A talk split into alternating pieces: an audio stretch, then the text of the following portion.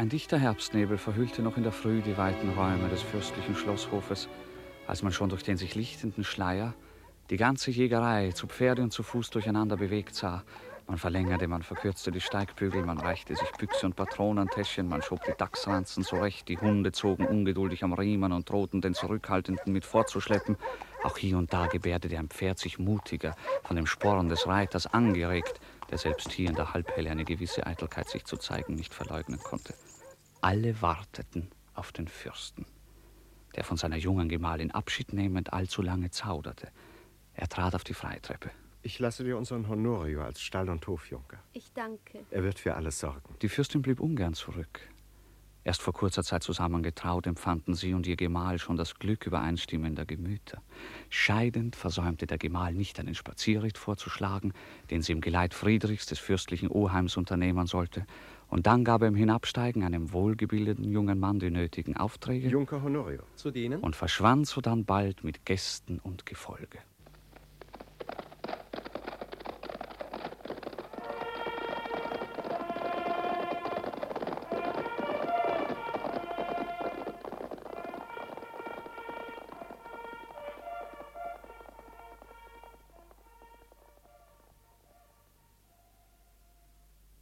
Die Fürstin, die ihrem Gemahl noch in den Schlosshof mit dem Schnupftuch nachgewinkt hatte, trat ins Schloss, begab sich in die hinteren Zimmer.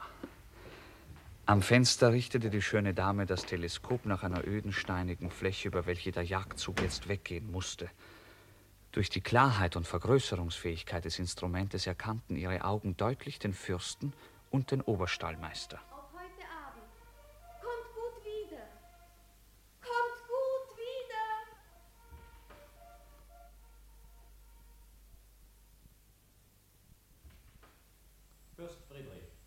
Fürst Oheim trat sodann mit seinem Zeichner herein, der ein großes Portefeuille unter dem Arm trug. Willkommen. Liebe Cousine, sagte der alte, Liebe rüstige Herr. Cousine, hier legen wir die Ansichten und Pläne der Stammburg vor.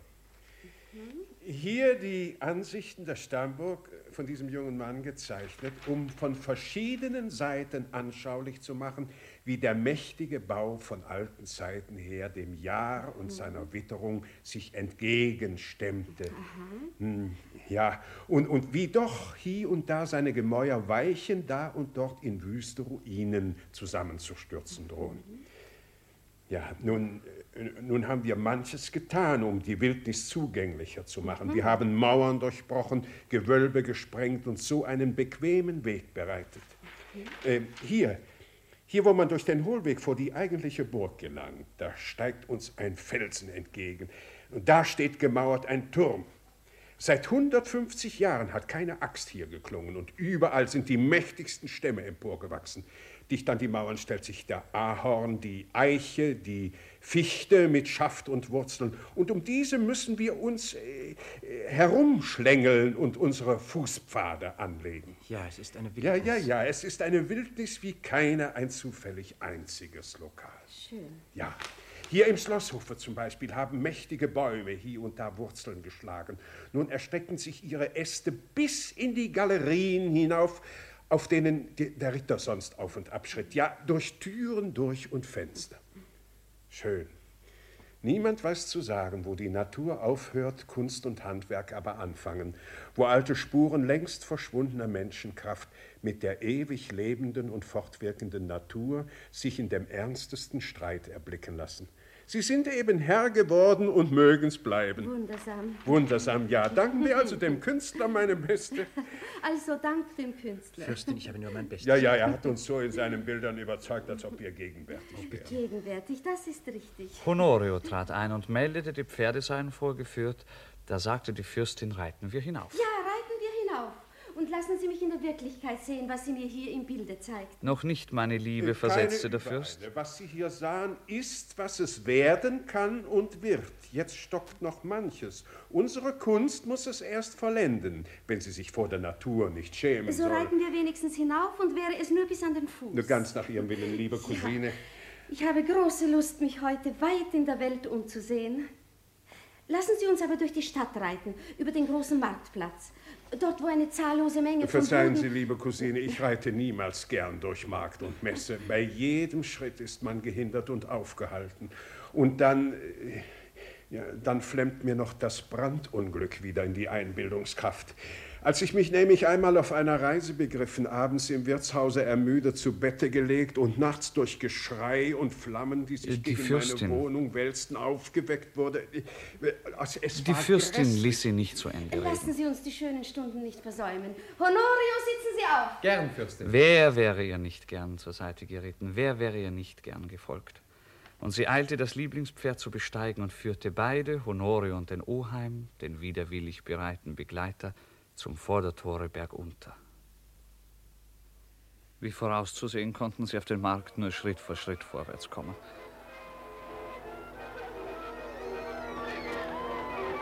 Wie eine kleine Stadt, wie ein Feldlager. Es ist gerade, als wären die Bedürfnisse und Beschäftigungen sämtlicher Familien des Landes nach außen gekehrt, in diesem Mittelpunkt versammelt, an das Tageslicht gebracht Ja, hier worden. sieht man alles, alles, was der Mensch leistet und bedarf. Das Volk schaute mit Freuden die junge Dame, und auf so viel lächelnden Gesichtern zeigte sich das entschiedene Behagen, zu sehen, dass die erste Frau im Lande auch die schönste und anmutigste sei. Man bildet sich einen Augenblick ein, es sei kein Geld nötig. Jedes Geschäft könnte hier durch Tausch abgetan werden. Ja, so ist es auch im Grunde. Es ist gar angenehm zu denken, wie hier, wo Gebirg und flaches Land aneinander grenzen, beide so deutlich aussprechen, was sie brauchen und was sie wünschen. Wie der Hochländer das Holz seiner Wälder in hundert Formen umzubilden weiß, so kommen jene drüben mit den vielfältigsten Waren ihm entgegen. Man kann den Stoff kaum unterscheiden und den Zweck oft nicht erkennen. Und mir scheint, gerade zu dieser Jahreszeit kommt es hauptsächlich darauf an, dass man mehr empfange als gebe, ja? Sehr klug, aber das ist am Ende die Aufgabe des ganzen Staatshaushaltes sowie der kleinsten häuslichen Wirtschaft. Verkaufen Sie, Und wirklich drängte sich die ganze Menschenmenge an die Reitenden heran.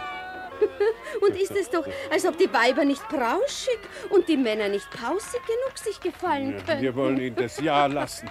Wo auch der Mensch seinen Überfluss hinwendet, ihm ist wohl dabei. Am wohlsten, wenn er sich dabei schmückt und aufputzt. So waren sie nach und nach auf einen freien Platz gelangt, der zur Vorstadt hinführte.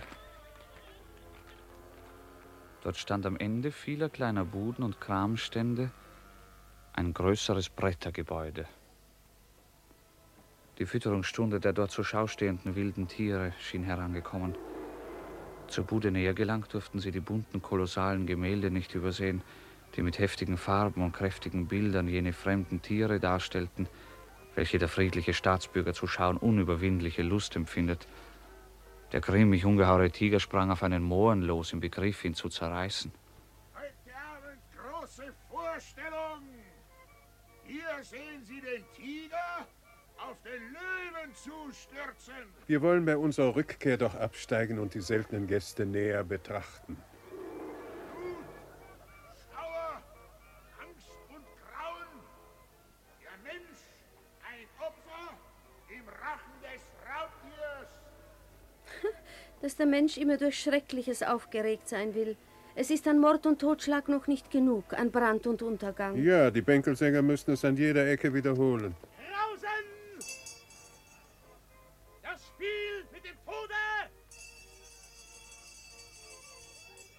Die guten Menschen wollen eingeschüchtert sein, um hinterdrein erst recht zu fühlen, wie löblich es ist, frei Atem zu holen. Was denn aber auch Bängliches von solchen Schreckensbildern mochte übrig geblieben sein, alles und jedes war sogleich ausgelöscht, als man zum Tore hinausgelangt, in die heiterste Gegend eintrat. Der Weg führte zuerst am Flusse hinan, an einem schmal, nur leichte Kähne tragenden Wasser. Dann ging es weiter durch wohlversorgte Frucht- und Lustgärten. Man sah sich nach und nach in der aufgetanen, wohlbewohnten Gegend um, bis erst ein Busch, dann ein Wäldchen die Reiter aufnahm. Ein aufwärts leitendes Wiesental, sammetähnlich anzusehen, von einer springenden Quelle gewässert, empfing sie freundlich. So zogen sie höher und höher einem freieren Standpunkt entgegen, dem Zielpunkt ihrer Wallfahrt zu, hinauf zum alten Schloss. Und dort fanden sie sich gerade vor der steilsten, unzugänglichsten Seite. Hoch. Ja, sehr, sehr hoch. Mächtige Felsen standen von Urzeiten her von jedem Wechsel unangetastet, fest, wohlgegründet voran, und so türmte sich's aufwärts. Das dazwischen herabgestürzte lag in mächtigen Platten und Trümmern unregelmäßig übereinander und schien dem Kühnsten jeden Aufstieg zu verbieten. Ob man es nicht doch versucht, lasst uns geschwind absitzen. Das steile Jähe scheint der Jugend zuzusagen. Honorio, wollen Sie? Ich bin bei der Herr. Und der gute Oheim? Der fürstliche Oheim, wenn schon bequemer, ließ sich's gefallen. Er wollte sich doch auch nicht unkräftig zeigen. Die Sonne, beinahe auf ihrer höchsten Stelle, verlieh die klarste Beleuchtung. Das fürstliche Schloss mit seinen Teilen, Hauptgebäuden, Flügeln, Kuppeln und Türmen erschien gar stattlich. In die obere Stadt in ihrer völligen Ausdehnung, auch in die untere, konnte man bequem hineinsehen. Ihr Fernrohr, Honorio. Bitte. Zu dienen, Fürstin. Ich kann auf dem Markte sogar die Buden unterscheiden. Dort links die kleine Und man schaute den Fluss hinauf und Laubheim. Weinheim. und hinab. Dort hinterm Kirchturm Singersdorf. Nein, Glücksbach. Im Tal zwischen dem Flusslauf dort und dem Felsenstein. Sieben Dörfer. Sieben, sieben, viel mehr. Ist Äh, das äh, der sieben, Königsgipfel? äh, Ja, zehn, ich glaube. Neun, Ja. zehn. Äh, Zehn Dörfer und dahinter noch Es war längst herkömmlich, über die Zahl zu streiten, wie viel man von hier oben gewahr wurde. 17, 18, 20 und ganz dort hinten Oppenheim Ja, sind ich glaube, 21. Es ist der Rabenkopf. Über die große Weite lag eine heitere Stille, wie es am Mittag zu sein pflegt, wo die Alten sagen, Pan schlafe. Und alle Natur halte den Atem an, um ihn nicht aufzuwecken.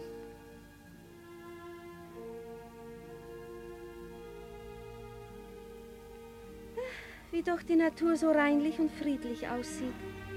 Den Eindruck verleiht, als wenn gar nichts Widerwärtiges in der Welt sein könnte. Und wenn man dann wieder in die Menschenwohnung zurückkehrt, hoch oder niedrig, weit oder eng, gibt's immer etwas zu streiten, zu schlichten und zurechtzulegen und zu... Schnell. Euer Fernrohr, Honorio, schnell. Seht hin. Seht hin. Auf, auf dem Markte fängt es an zu brennen. Sie sahen hin und bemerkten Rauch. Das ist ein Feuer. Von Zeit zu Zeit erkannte man eine rote Flammenglut und der Dampf stieg empor. Lasst uns zurückkehren. Schnell zurück. Ich fürchtete immer, das Unglück zum zweiten Male zu erleben. Zurück, Oheim. Reiten Sie hinein, eilig, aber nicht ohne den Reitknecht. Lassen Sie mir nur Honorio. Sie bleiben bei der Fürstin, Honorio. Wie Sie befehlen, mein Fürst. Wir folgen gleich. Ich fürchtete immer, das Unglück zum zweiten Male zu erleben. Der Oheim ritt so eilig, als der Boden erlaubte, den wüstensteinigen Hang hinunter. Helfen Sie mir beim Aufsitzen, Honorio. Gerne. Danke. Und reiten euer Durchlaucht, ich bitte langsam. Die Feueranstalten sind in bester Ordnung. Vorsicht, hier ist ein böser Boden, kleine Stein und kurzes Gras. Schnelles Reiten ist unsicher. Ohnehin, bis wir hineinkommen, wird das Feuer schon nieder sein. Hoffentlich, hoffentlich. Jedoch die Fürstin glaubte nicht daran. Sie befürchtete, einen aufflammenden Blitz gesehen zu haben, einen Schlag gehört zu haben, und nun, nun bewegten sich in ihrer Einbildungskraft alle die Schreckbilder, welche der Oheim wiederholt mit seiner Erzählung vom erlebten Jahrmarktsbrand in sie eingesenkt hatte. Fürchterlich war wohl jener Fall überraschend und eindringlich genug, um zeitlebens eine Ahnung und Vorstellung wiederkehrenden Unglücks ängstlich zurückzulassen. Als zur Nachtzeit auf dem großen budenreichen Marktplatz ein plötzlicher Brand Laden auf Laden ergriffen hatte, ehe noch die Schlafenden aus tiefen Träumen geschüttelt wurden, der Fürst selbst als ein ermüdet angelangter, erst eingeschlafener Fremder ans Fenster sprang, alles fürchterlich erleuchtet sah, Flamme nach Flamme rechts und links sich überspringend ihm entgegenzüngelte und die Fürstin im Geiste wieder den Oheim erzählen die hörte. Bretter prasselten, die Latten knackten, Leinwand flog auf und ihre düsteren, an den Enden flammend ausgezackten Fetzen trieben in der Höhe sich umher, als wenn die bösen Geister in ihrem Elemente um und umgestaltet sich mutwillig tanzend verzehren und da und dort aus den Gluten wieder auftauchen wollten. Dann aber mit kreischendem Geheule versuchte jeder zu retten, was zur Hand lag. Diener und Knechte mit den Herren bemühten sich, von Flammen ergriffene Ballen fortzuschleppen, von dem brennenden Gestell noch einiges wegzureißen, um es in die Kisten zu packen, die sie dann doch zuletzt den eilenden Flammen zum Raube lassen mussten. An der Seite brannte, glühte schon, was an der anderen noch in finsterer Nacht stand. Hartnäckige Charaktere, willensstarke Menschen retteten manches mit Verlust ihrer Augenbrauen und Haare. Die Häuser des Markts vom Widerschein gerötet schienen zu glühen, drohen jeden Augenblick sich neu zu entzünden und in Flammen aufzuschlagen. Unten wütete das Element unaufhaltsam. So erneuerte sich nun vor dem schönen Geiste der Fürstin der Wie Wüste Wirrwarr. wünschte nur einen Augenblick Stillstand dem heranprasselnden Feuer. Wald und Wiese hatten einen bänglichen Anschein. Sie ritten dahin, die Fürstin und Honorio. Sie waren kaum einige Schritte an der lebhaften Quelle des nahen fließenden Baches vorbei, als die Fürstin ganz unten im Gebüsche des Wiesentales etwas Seltsames erblickte.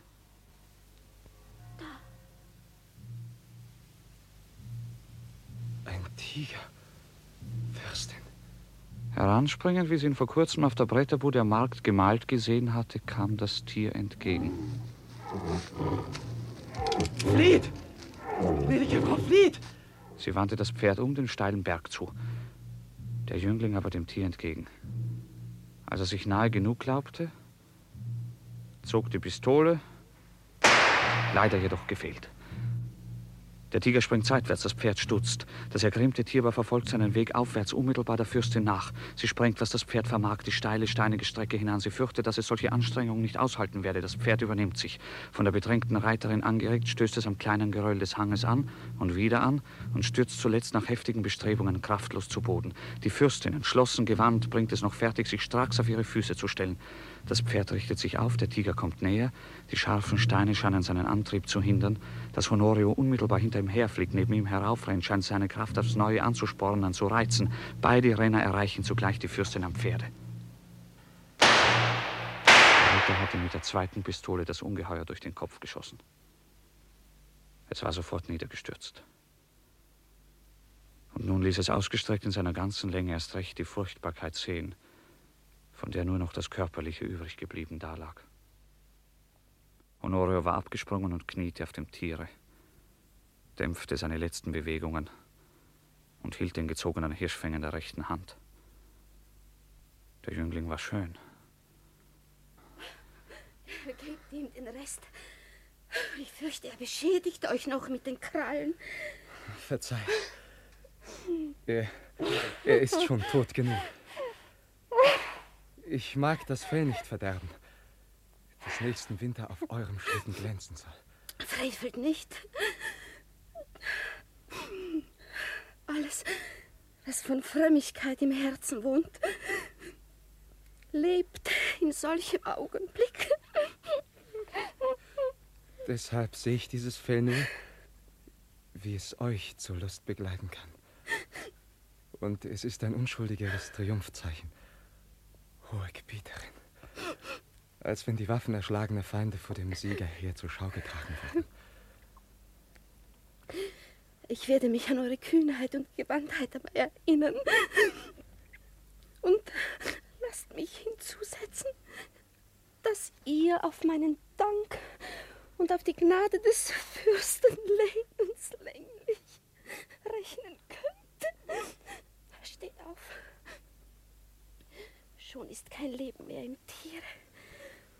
Vor allen Dingen steht auf. Fürstin. Nein, Kann ich euch etwas zu Gefallen tun? Fürstin. Da ich, da ich nun einmal kniee, da ich mich in einer Stellung befinde, die, die mir auf jede andere Weise untersagt wäre, nicht wahr? So lasst mich bitten, von der Gunst, Steht auf. von, von der Gnade, die ihr mir zuwendet, Ja, in diesem Augenblick versichert zu werden. fahrt fort. Hm, ja. Ich, ich, ich habe schon so oft euren hohen Gemahl gebeten, Worum? um, um Urlaub und Vergünstigung einer weiten Reise. Er hat mir davon erzählt. Denn wer das Glück hat, an eurer Tafel zu sitzen, der muss die Welt gesehen haben. Und wenn von einem wichtigen Punkte irgendeines Weltteiles gesprochen wird, ergeht an mich jedes Mal die Frage, ob ich selbst da gewesen sei. Honorio, Ich möchte nicht gern gegen die Überzeugung meines Gemahls irgendetwas wünschen und bitten. Allein wenn ich nicht irre, so ist die Ursache, warum er euch bisher zurückhielt, bald gehoben. Seine Absicht war, zuvor euch zum selbstständigen Edelmann herangereift zu sehen, der sich und ihm auch auswärts Ehre machte, wie bisher am Hofe. Nun, und ich dächte, eure Tat wäre ein so empfehlender Reisepass, als ein junger Mann nur in die Welt mitnehmen kann. Und ich denke, so werdet ihr bald. Dass anstatt einer jugendlichen Freude eine gewisse Trauer über sein Gesicht zog, hatte die Fürstin nicht Zeit zu bemerken. Hastig den Berg herauf, einen Knaben an der Hand, kam eine Frau. Kaum war Honorio aufgestanden, als er sich heulend und schreiend über den Leichnam des Tieres herwarf, wie denn der schwarzäugige, schwarzlockige Knabe, der eine Flöte in der Hand hielt, gleich der Mutter weinend, weniger heftig, aber tief gerührt, neben ihr kniete. Ohne du warst zahm, hättest ohne Not ermordet, ohne Not, du warst zahm. Den gewaltsamen Ausbrüchen der Leidenschaft dieses unglücklichen Weibes folgte unterbrochen stoßweise ein Strom von Worten, wie ein Bach sich in Absätzen von Felsen zu Felsen stürzt. Hättest, hättest dich gern ruhig nie, niedergelassen, auf uns gewartet. Deine Tanzen schmerzen dich, deine Tat, deine Krallen, keine Kraft mehr, Tod, Tod. Die, die heiße Sonne fehlt dir, was du Schönste, der aller, aller, aller Schönste, je einen königlichen Tiger so ausgestreckt im Schlafe, im Schlafe gesehen, wie du hier, hier, hier, hier, schön liegst tot, schön, nicht wieder aufstehen, nein, nie wieder auf, tot, tot. Eine Sprache kurz und abgebrochen. Vergebens würde man sie in unseren Mundarten übersetzen wollen. Aufwachen, aufwachen. Den ungefähren morgens, Inhalt dürfen wir nicht verhehlen. morgens, wenn, Wenn du morgens aufwachtest beim frühen Tagesschein und den Rachen aufsperrtest, Liebe Zunge, Liebe ausstreckend die rote Zunge, so schienst du uns zu lächeln Futter, und nehmst doch spielend dein Futter aus den Händen einer Frau, von den Fingern eines Kindes. Wie lange begleiten wir dich auf deinen Fahrten? Wie lange war deine Gesellschaft uns wichtig und fruchtbar? So wird es nicht mehr sein. nie mehr, nie mehr, du wird es nie mehr, nie mehr sein, nie mehr, nie mehr, nie mehr, werden Sie hatte nicht ausgeklagt, dass über die Höhe des Berges am Schlosse herab Reiter heransprengten, das Jagdgefolge des Fürsten, er selbst voran. Sie hatten in den hinteren Gebirgen jagend die Brandwolken aufsteigen sehen. Über die steinige Blöße einherspringend stutzten und starrten sie. So stand der Fürst vor dem unerhörten Ereignis. Sofort den Tiger abschleppen, einen Wagen kommen lassen. Hätte Honorio nicht so gut gezielt. Er blutet noch. Seid ihr verwundet, Honorio? Nein. Wehe, Da drängte sich ein Mann in den Kreis, groß von Gestalt, wunderlich gekleidet wie Frau und Kind, und stand in ehrfurchtsvoller Entfernung vor dem Fürsten und sagte, ach mein Herr, Ach, mein Herr. Mein Herr und mächtiger Jäger. Auch der Löwe ist los. oh, oh Gott, Ja. Auch hier nach dem Gebirg ist er hin. Aber schont ihn. Habt Barmherzigkeit, Barmherzigkeit, dass er nicht umkomme wie dies gute Tier. Hast du seine Spur? Ja. Ja, Herr. Ein Bauer dort unten, der sie auf einen Baum gerettet hatte, wies mich weiter. Hier, links hinauf. Also muss die Jagd sich auf die Seite ziehen. Ladet eure Gewehre? Nein, Aber guter Mann, wir werden euer Geschöpf nicht schonen können. Das Land muss sicher sein gegen solche Ungeheuer. nein, Warum wart ihr so unvorsichtig, es entkommen zu lassen? Das Feuer brach aus, hoher Herr. Wir hielten uns still und gespannt. Es verbreitete sich schnell. Fern von uns. Wir hatten Wasser genug zu unserer Verteidigung. Aber Ein Pulverschlag flog auf und warf die Brände bis an uns heran, über uns weg. Wir übereilten uns und sind nun unglückliche Leute. Arm. Ohne Gewerbe. Reitet ab, uns den Wald. Lasst Lanzen Halt, bringen und... Männer! Zurück? Alles stockte. Oben vom alten Schloss kam eilig ein Mann heran, den man bald für den angestellten Wächter erkannte. Er kam außer Atem springend, doch hatte er bald mit wenigen Worten angezeigt, oben hinter der höheren Ringmauer habe sich der Löwe im Sonnenschein gelagert, am Fuße einer hundertjährigen Buche, und verhalte sich ganz ruhig. Und bewegt sich nicht. Nein. Der Fürst, dem seine militärischen Erfahrungen auch hier zustatten kamen, da er sich wohl schon in Fällen gefunden hatte, wo von mehreren Seiten unvermeidliches Übel herandrohte, frug hierauf den Vater, welche Bürgschaft er ihm gebe, falls man den Löwen schone. Mein Fürst, hier meine Frau und mein Kind erbeten sich, ihn zu zähmen. Ja. Ihn ruhig zu erhalten, bis ich den großen beschlagenen Kasten heraufschaffe. Ja. Da wir ihn den unschädlich und unbeschädigt wieder zurückbringen werden. Ja, mein Fürst, ja, ich verspreche, zusammen mit meinem Kind. Der Knabe schien seine Flöte versuchen zu wollen, ein Instrument von der Art, das man sonst die sanfte, süße Flöte zu nennen pflegte. Sie war kurz geschnäbelt wie die Pfeifen. Wer es verstand, wusste die anmutigsten Töne daraus hervorzulocken. Nach einigem Nachdenken wendete der Fürst sich an Honorio. Du hast heute viel geleistet. Tu noch mehr. Besetze den schmalen Weg, haltet eure Büchsen bereit, aber schießt nicht eher, als bis ihr das Geschöpf nicht sonst zurückscheuchen könnt. Allenfalls macht ein Feuer an, vor dem es sich fürchtet, wenn es herunter will. Zu dienen, mein Fürst. Aufsitzen! Hohe Gebieterin, lasst mich Abschied nehmen.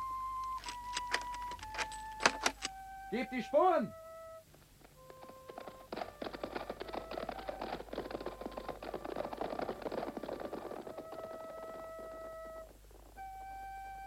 Das Kind verfolgte seine Melodie, die keine war. Eine Tonfolge ohne Gesetz. Und vielleicht eben deswegen so herzergreifend. Die Umstehenden schienen wie bezaubert von der Bewegung einer liederartigen Weise. Als der Vater zu reden anfing. Gott, Gott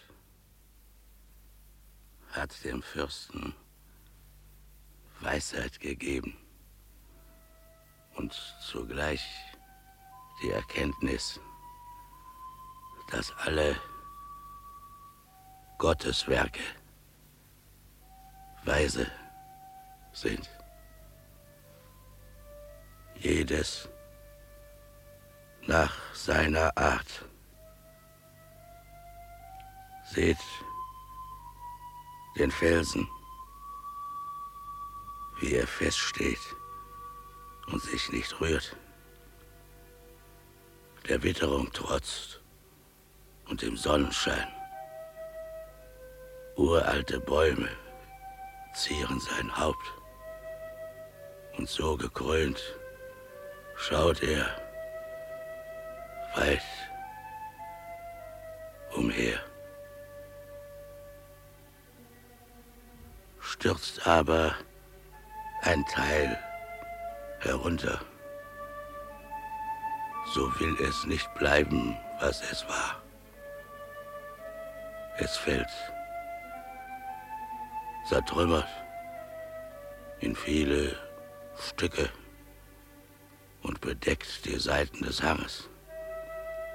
Aber auch da wollen sie nicht verharren. Mutwillig springen sie tief hinab. Der Bach nimmt sie auf. Zum Flusse trägt er sie. Nicht widerstehend, nicht widerspenstig, eckig, nein. Glatt und abgerundet gewinnen sie schneller ihren Weg und gelangen von Fluss zu Fluss, endlich zum Ozean, wo die Riesen in Scharen daherziehen und in der Tiefe die Zwerge wimmeln. diese mit dem Ausdruck eines anständigen Enthusiasmus gehaltene Rede begleitete das Kind hier und da mit anmutigen Tönen. den Ruhm des Herrn. Wer preist den Ruhm des Herrn, den die Sterne loben von Ewigkeit zu Ewigkeit? Und warum steht ihr im Fernen umher? Betrachtet hier die Biene. Noch spät im Herbst sammelt sie emsig und baut sich ein Haus, winkel und waagerecht, als Meister und Geselle. Schaut, die, die Ameise da. Sie kennt ihren Weg und verliert ihn nicht. Sie baut sich eine Wohnung aus Grashalmen, Erdbröseln und Kiefernadeln. Sie baut es in die Höhe und wölbet es zu. Aber sie hat umsonst gearbeitet. Und das Pferd stampft und scharrt alles durcheinander. Seht hin, es zertritt ihre Balken und zerstreut ihre Planken. Ungeduldig schnauft es und kann nicht rasten, denn der Herr das Ross zum Gesellen des Windes gemacht und zum Gefährten des Sturmes, dass es den Mann dahin trage, wo er will, und die Frau, wohin sie begehrt. Aber im Palmenwald trat er auf der Löwe. Ernsten Schrittes durchzog er die Wüste. Dort herrscht er über alles Getier und nichts widersteht ihm. Doch der Mensch weiß sie zu zähmen. Und das Grausamste der Geschöpfe hat Ehrfurcht vor dem Ebenbilde Gottes, wonach auch die Engel gemacht sind, die dem Herrn dienen und seinen Dienern. Denn in der Löwengrube scheute sich Daniel nicht. Er blieb fest und das wilde Brüllen unterbrach nicht seinen frohen Gesang. Seinen frohen Gesang. Als so der Vater geendigt hatte, fing das Kind mit einer Kehle heller Stimme und geschickten Läufen zu intonieren an, worauf der Vater die Flöte ergriff, im Einklang sich hören ließ.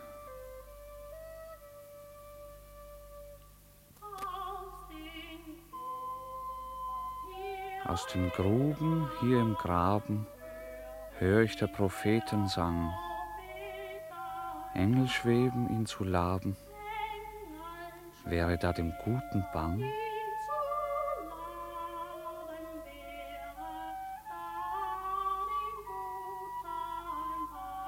Löw und Löwin hin und wieder schmiegen sich um ihn heran. Ja, die sanften, frommen Lieder haben's ihnen angetan.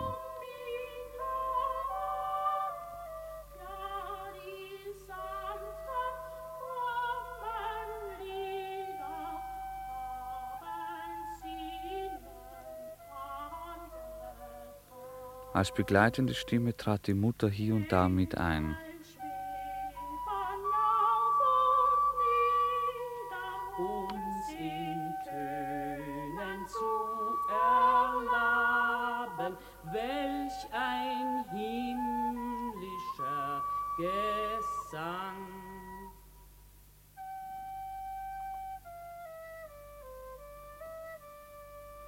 Hierauf mit Kraft und Erhebung begannen alle drei.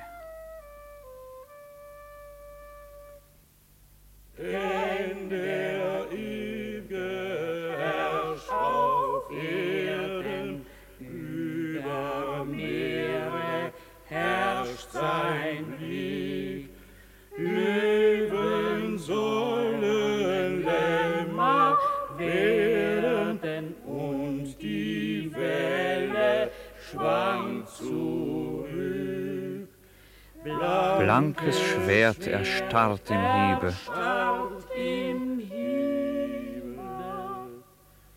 Glaub und Hoffnung sind erfüllt.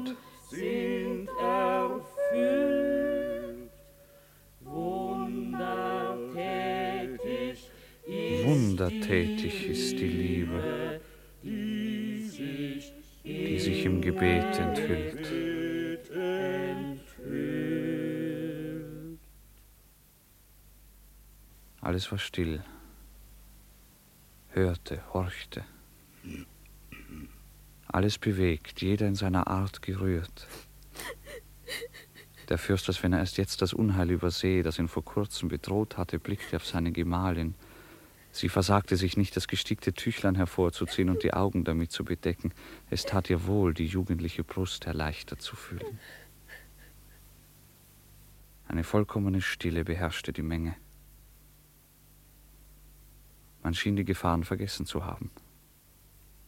Ihr glaubt also, gute Leute, dass ihr den entsprungenen Löwen, wo ihr ihn antrefft, damit beschwichtigen könnt und ihn dann in seinem Verschluss wieder zurückbringen könntet? Ja, mein. Gut, führt die Pferde herbei, begebt euch zum Schloss. Verliert keine Zeit. Wächtel? Der Wächtel wurde ihnen als Wegweiser zugegeben. Nun entfernte der Fürst mit wenigen sich eiligst, die Fürstin folgte langsamer mit dem übrigen Gefolge. Mutter aber und Sohn stiegen von dem Wächtel, der sich eines Gewehres bemächtigt hatte, begleitet, steiler gegen den Berg hinan.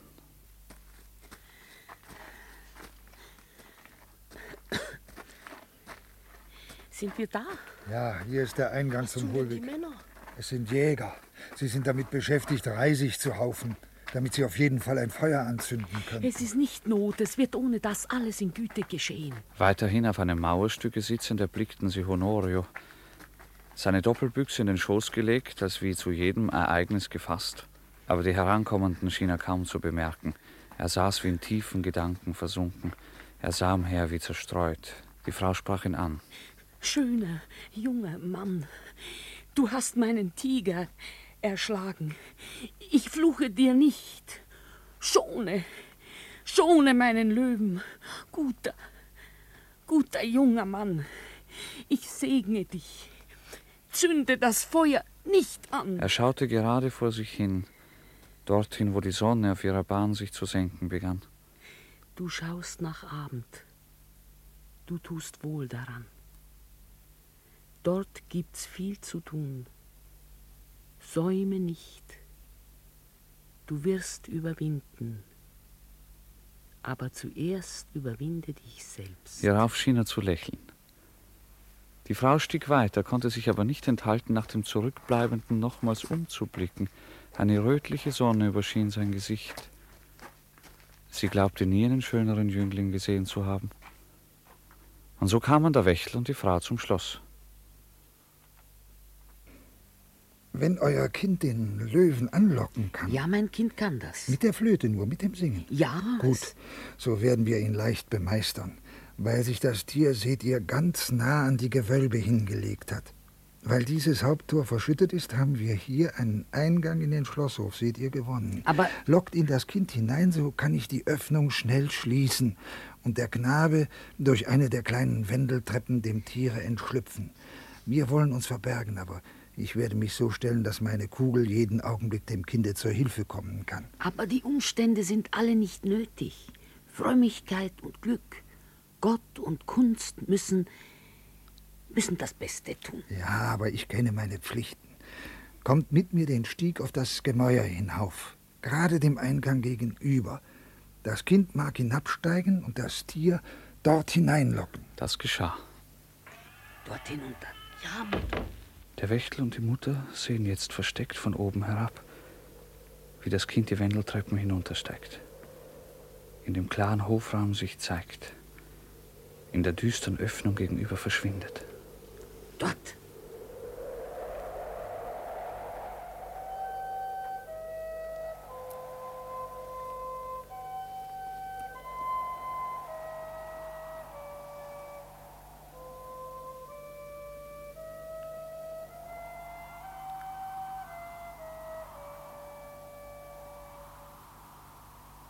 Die Pause war ahnungsvoll genug, den alten, mit Gefahr bekannten Jäger beengte der seltene menschliche Fall. Was ist Er sagte sich, dass er lieber persönlich dem gefährlichen Tiere entgegenginge. Die Mutter jedoch mit heiterem Gesicht, übergebogen horchend, ließ nicht die mindeste Unruhe bemerken.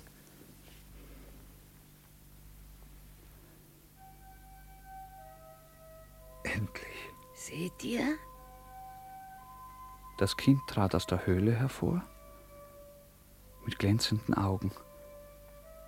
Der Löwe hinter ihm drein. Aber langsam und wie es schien mit einiger Beschwerde. Er zeigte hier und da Lust, sich niederzulegen, doch der Knabe führte ihn im Halbkreise durch die entblätterten Bäume.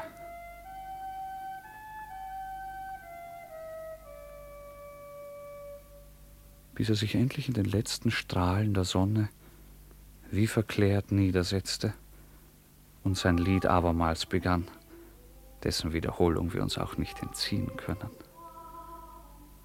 Aus den Gruben hier im Graben hör ich des Propheten Sang. Engel schweben ihn zu laben, wäre da dem Guten bang? Löw und Löwin hin und wieder schmiegen sich an ihn heran.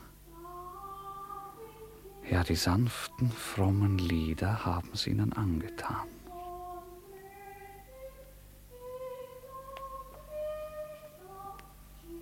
Indessen hatte sich der Löwe ganz knapp an das Kind hingelegt und ihm die schwere rechte Vordertatze auf den Schoß gehoben, die der Knabe anmutig streichelte. Aber gar bald bemerkte, dass ein scharfer Dornzweig zwischen die Ballen eingestochen war. Sorgfältig zog er die verletzende Spitze hervor, nahm lächelnd sein buntseidenes Halstuch vom Nacken und verband die greuliche Tatze des Untiers, so dass die Mutter sich vor Freude mit ausgestreckten Armen zurückbog und vielleicht angewohnterweise Beifall gerufen und geklatscht hätte, Nein, wäre sie nicht durch einen derben Faustgriff des Wächters erinnert worden. Die Gefahr ist doch noch nicht vorbei. Und das Kind sang weiter. Denn der Ew'ge herrscht auf Erden, über Meere herrscht sein Blick. Löwen sollen Lämmer werden, und die Welle schwankt zurück. Blankes Schwert erstarrt im Hiebe. Glaub und Hoffnung sind erfüllt. Wundertätig ist die Liebe die sich im Gebet enthüllt. Ist es möglich zu denken, dass man in den Zügen eines so grimmigen Geschöpfes, des Tyrannen der Wälder, des Despoten des Tierreiches einen Ausdruck von Freundlichkeit, von dankbarer Zufriedenheit habe spüren können? Ist es möglich, so geschah es hier. Und wirklich sah das Kind in seiner Verklärung aus wie ein mächtiger, siegreicher Überwinder. Jener zwar nicht wie der Überwundene, denn seine Kraft blieb ihm verborgen, aber doch wie der Gezähmte, wie der dem eigenen friedlichen Willen anheimgegebene. Denn der Ew'ge herrscht auf Erden. Über Meere herrscht sein Blick, Löwen sollen Lämmer werden und die Welle schwankt zurück. Blankes Schwert erstarrt im Hiebe. Glaub und Hoffnung sind erfüllt. Wundertätig ist die Liebe, die sich im Gebet enthüllt.